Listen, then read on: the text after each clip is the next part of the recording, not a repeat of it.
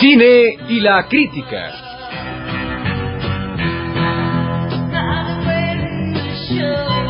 Una serie donde el progreso culmina siempre en Congreso.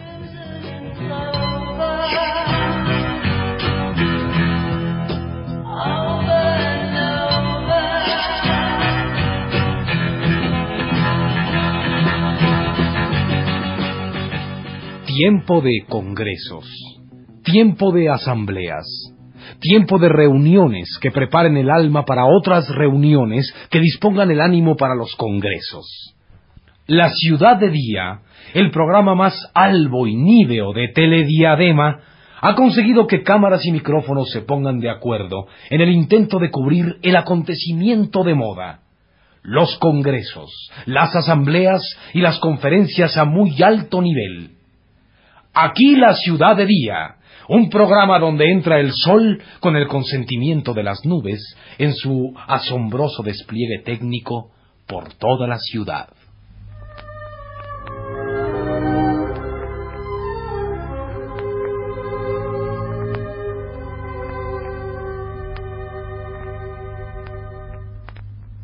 La mujer que al amor no se asoma no merece llamarse mujer. Es cual flor que no esparce su aroma, es como un leño que no sabe arder. La pasión tiene un mágico idioma que con besos se puede aprender. Porque una mujer que no sabe querer no merece llamarse mujer. Compañeras del primer encuentro mundial de magas de la mecanografía con vistas a la publicación masiva. Este, este es un día de dicha para la mujer mundial. No la mujer italiana, ni la mujer etíope, ni la mujer ecuatoriana, sino la mujer mundial aquella que solo requiere de un alma pura y un delicioso hoyuelo cuando sonríe para acreditar su nobleza femenina. La mujer mundial, que es como decir, ay, la mujer mujer, o más bien, la mujer mejor, se engalana, se cubre de laureles para este festival del matrimonio entre la máquina de escribir y el linotipo. La mujer periodista es más generosa para comunicarse con el público porque sabe que entre el lector y la noticia debe interponerse el amor. ¡Ay! El amor. Toma la palabra la delegada Eustolia C. de Corcuera Miramón para saludar a las compañeras mundiales a nombre de la periodista mexicana compañeras, amigas, hermanas, madres y abuelas, solteras codiciables y correteables, señoras respetables y fraternas colegas. Yo, una periodista, una mujer que, que se ha hecho entre el calor de las redacciones y el frío de la exclusiva, he sido designada para darles la bienvenida. ¿Y qué puedo decirles? ¿Qué mensaje? ¿Qué saludo? ¿Qué gesto cariñoso? Nada distinto a decirles que la más grande, la más alta contribución espiritual de una mujer que además es periodista y que por otra parte es mujer, la más sublime, la más, lo más, lo más, es estrecharlas a todas, sin excluir a una contra mi pecho. A mis brazos, espíritus afines, compañera de Groenlandia, compañera, compañera de Tasmania, ay, compañera, compañera de Bananeta, ay, compañera, compañera de la Magdalena Mechoca, ay. Orden, compañera, orden. Compañera, compañera, compañera, compañera, compañera. Compañera, orden.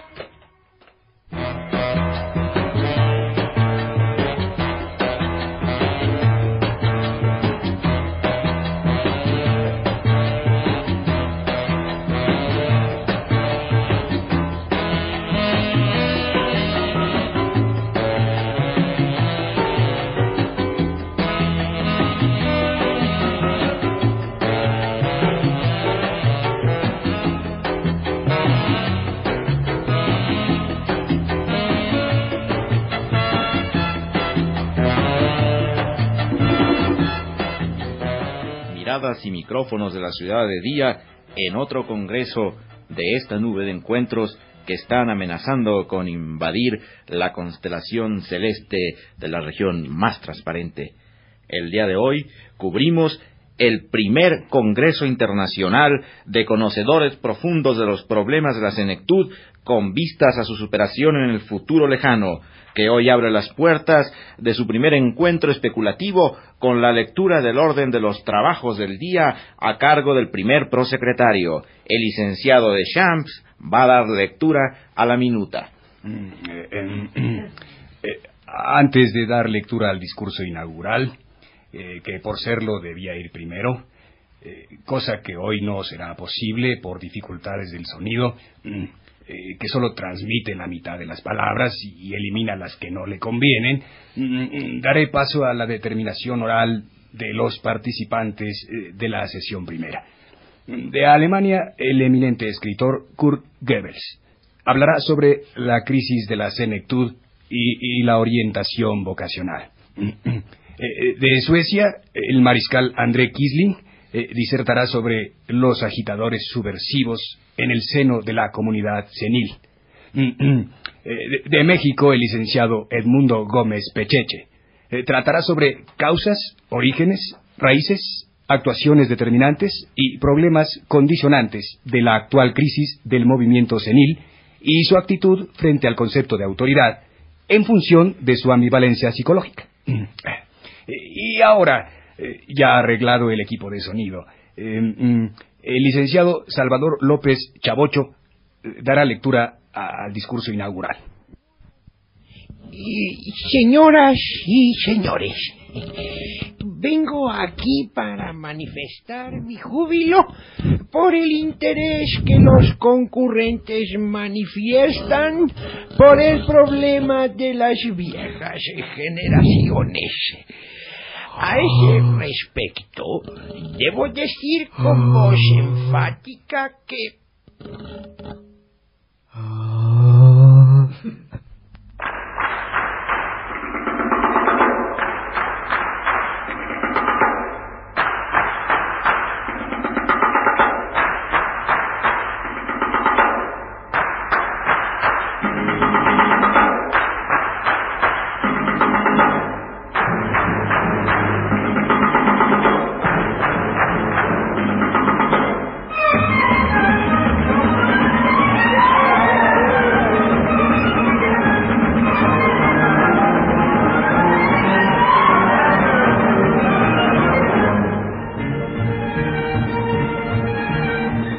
nos encontramos, señoras y señores, en la sesión intermedia del tercer Congreso Latinoamericano de Indagación de los Resultados de la Delincuencia Juvenil. Tiene la palabra el psicólogo Luis Prieto Reyes. Mm, amigos, eh, amigos, eh, sí. Eh, deseo decir que en, la sesión de ayer tratamos el problema de la legitimidad de nuestros descubrimientos. El doctor Alberto Alatorre Ajúa leyó su interesantísima ponencia titulada Ya basta de causas analicemos las consecuencias. Mm. Eh, a hoy, el licenciado y doctor en Derecho emérito Makech ha analizado, con esa profundidad que es tan suya por ser tan nuestra, eh, los primeros resultados visibles de la delincuencia juvenil. Apoyó su tesis mostrando el cadáver de un joven asaltado en la colonia Ojo de la Bondojo. En vista de que la familia del afectado reclamó el cuerpo, tendremos que proceder de memoria a la discusión de la ponencia. Tiene la palabra el licenciado Garza de la Farsa para la primera intervención polémica. Contundente, amigos, ha sido la prueba del doctor Makech. Y sin embargo, me pregunto, ¿no habrá otros resultados más negativos? Se me ocurre un ejemplo. A mi sobrina le gritaron el otro día improperios desde un coche. Debido a eso lloró un buen rato. ¿No es, pues, más perniciosa la afrenta del honor que la pérdida de la vida? El doctor Makech ha hecho una interesante aclaración. La vida, finalmente, si no va acompañada del honor, que el respeto social de los demás, vale poco la pena. La vida, por ejemplo, de un subversivo es una vida de cuarto orden, porque no lleva de suyo el respeto, la aprobación y la bendición de la comunidad. En cambio, una vida valiosa es aquella que desde la cuna hasta la tumba se ve acompañada por la música de las palmas, de las palmas sonoras del corazón de toda una sociedad que sabe premiar con su conducta el aplauso ajeno. Me parece que con esto queda concluida la ponencia del doctor Maquech.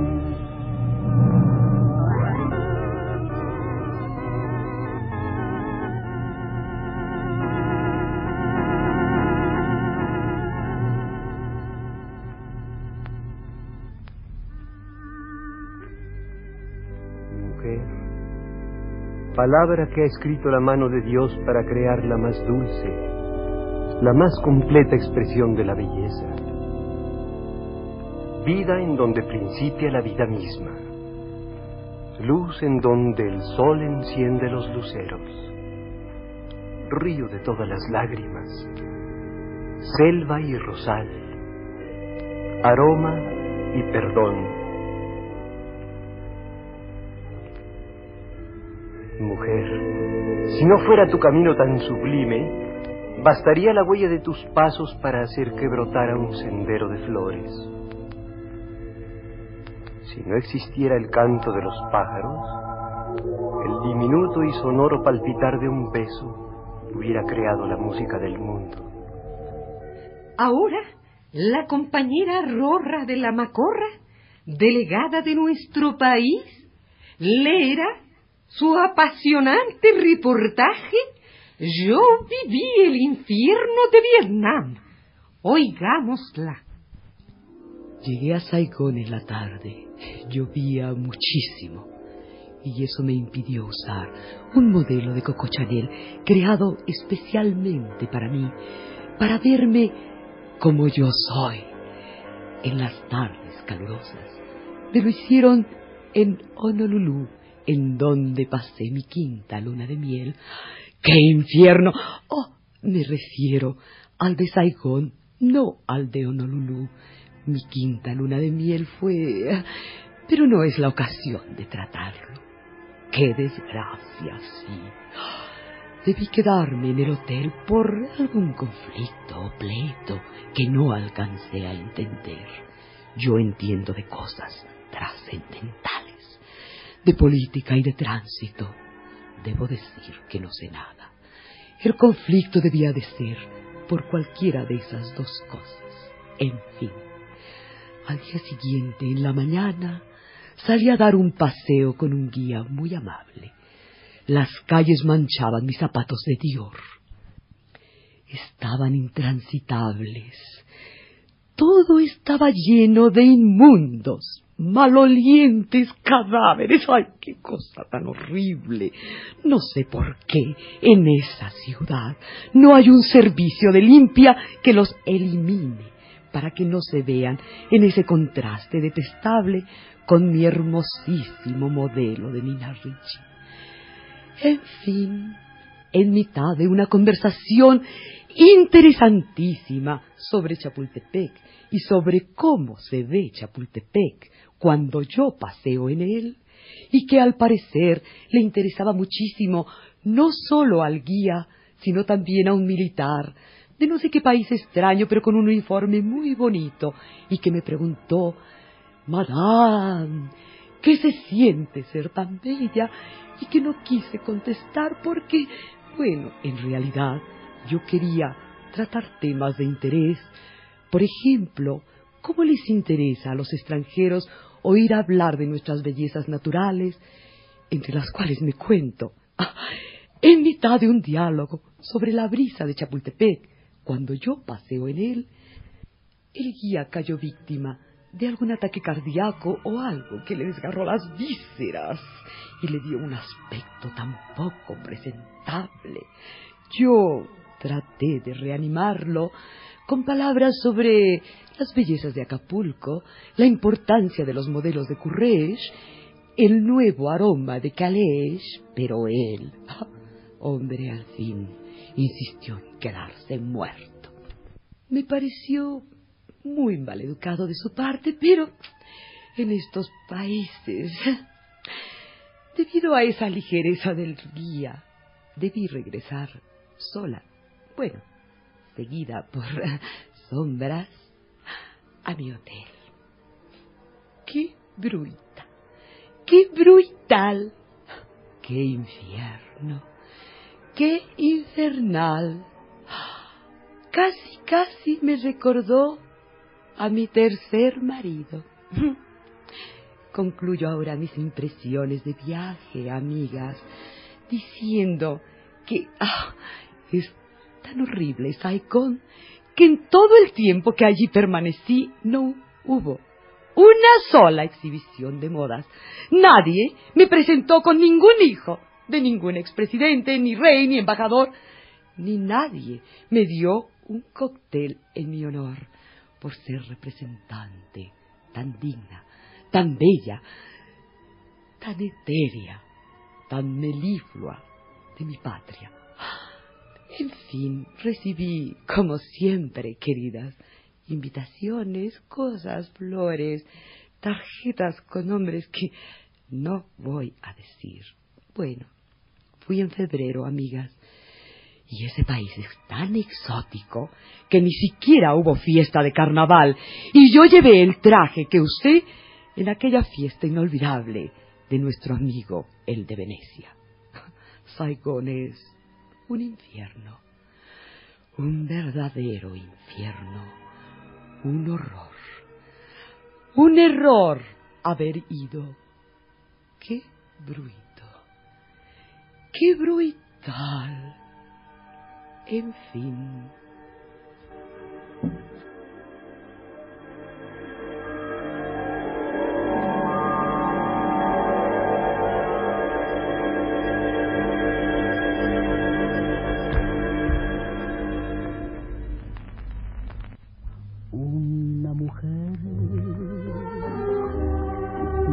Ser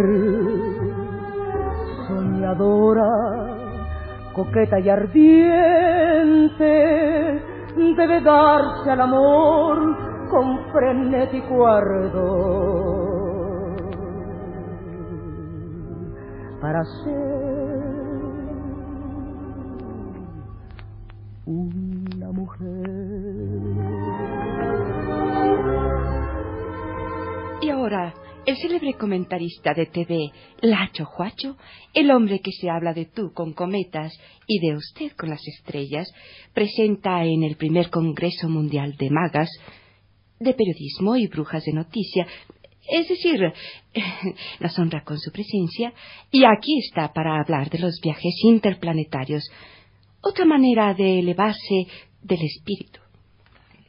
Amigas, queridas amigas, del primer Congreso Mundial de Hechiceras de la Columna y Fascinadoras del Rumor, queridas amigas, magas del periodismo y brujas de la noticia, que desde todos los confines del orbe confluyen para ser una sola columna gigantesca donde los nombres son noticia y las noticias son belleza, quiero, aprovechando la gentil invitación que se me hace para hablar de los viajes interplanetarios, otra manera de elevarse del espíritu, quiero decirles, antes de proceder, una sola cosa.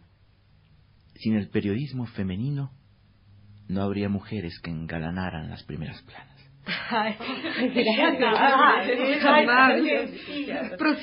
Licenciado. Bueno, hoy vengo a hablar del cielo y de quién lo puso.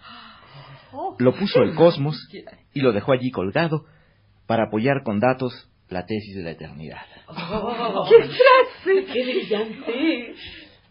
Quisiera yo decirles que para 1990 se calcula que el gasto de gasolina medio de los viajes interplanetarios va a ser de 2.000 millones de galones por hora. Se calcula también que las estaciones interplanetarias tendrán servicio de agua potable, galletas, eh, un expendio de sándwiches y que, en fin, gozarán de todas las comodidades de la civilización. Por otra parte, en relación a la existencia de los platillos voladores, tengo que decir categóricamente que esos platillos voladores quedarían instalados en la cocina celeste dirigida por la mano suave de una mujer. Ahora eh, paso a la sección de preguntas. ¿Tienen ustedes alguna pregunta que hacerme? Pues yo quisiera que usted empezara por hablarnos de Venus, como se nos ha comparado tanto con ese planeta. ¿Ha estado usted allá? Bueno, yo soy periodista, no soy, no soy realmente astrónomo ni astrólogo. Mi oficio, mi verdadero oficio, es únicamente apuntar con cifras y explicar con datos científicos la naturaleza misma de la materia. Es decir, yo soy un periodista, un periodista típico. Eh, mi oficio es, por tanto, de naturaleza cibernético-electrónica, como ah. todos los periodistas.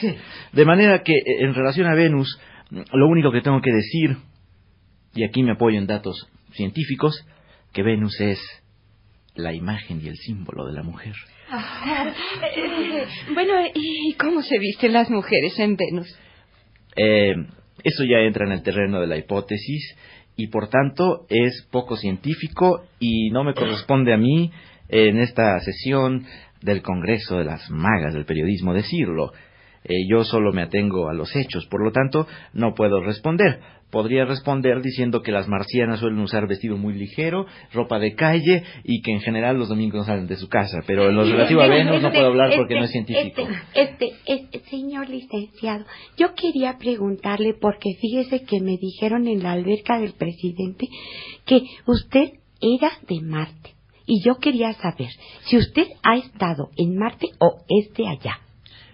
Mire, querida amiga, una periodista inteligente como usted, que hace el tipo de preguntas inteligentes que suele hacer la periodista mexicana. Da gusto encontrarse con periodistas como las periodistas mexicanas, siempre tan hábiles, tan ávidas de la noticia, tan cazando la esencia de las cosas.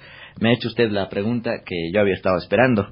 Efectivamente, se ha comentado mucho en círculos informados, en Telediadema y en otros lugares, que yo soy de Marte. Categóricamente tengo que decir que no. Yo nací en San Juan de los Lagos. Ay, muchas gracias, señor licenciado. Ya me voy corriendo, me perdona usted, pero estas noticias de nueve y, me van a cerrar el teletipo. Adiós, licenciado. Hasta luego, Berta. El licenciado, de todas maneras usted sabe mucho de Marte. Yo quisiera preguntarle algo que nos importa muchísimo a todas las mujeres periodistas y a todas las mujeres en general. Em, estas temperaturas que dicen que hay en Marte, ¿no irán a volatizarnos los perfumes? Eh, hay un dicho muy conocido al que suele acudirse a la tierra que fueres, haz lo que vieres. Tengo entendido que en Marte utilizan unas máscaras hechas de lo que sería la tierra de Marte, que llaman la Martierra, que endurecen un poco los pómulos, dan al principio un aspecto desagradable porque las facciones no se distinguen, quedan confundidas con la roca para evitar el paso de animales, pero en principio creo yo que hay una nueva cosmetología de acuerdo a las conquistas de la ciencia y al avance del hombre en el cosmos y que esa cosmetología resolverá fácilmente los problemas que ha habido hasta ahora o que suponen los científicos que habrá de la epidermis que se quiebra y que deja al descubierto los huesos en contacto con una temperatura extrema. Muchas gracias, señor licenciado. Solo nos resta agradecerle su presencia y sobre todo la brillante intervención que viene a subrayar la estricta seriedad y el espíritu de rigor con que ha sido planeado, realizado y plasmado este primer Congreso Mundial de Hechiceras de la Columna y Fascinadoras del Rumor. Gracias, gracias.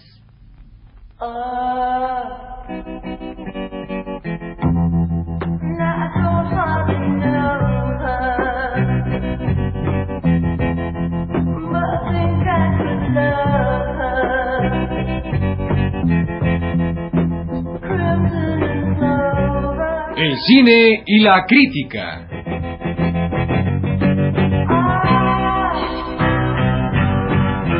La serie donde el progreso culmina siempre en Congreso.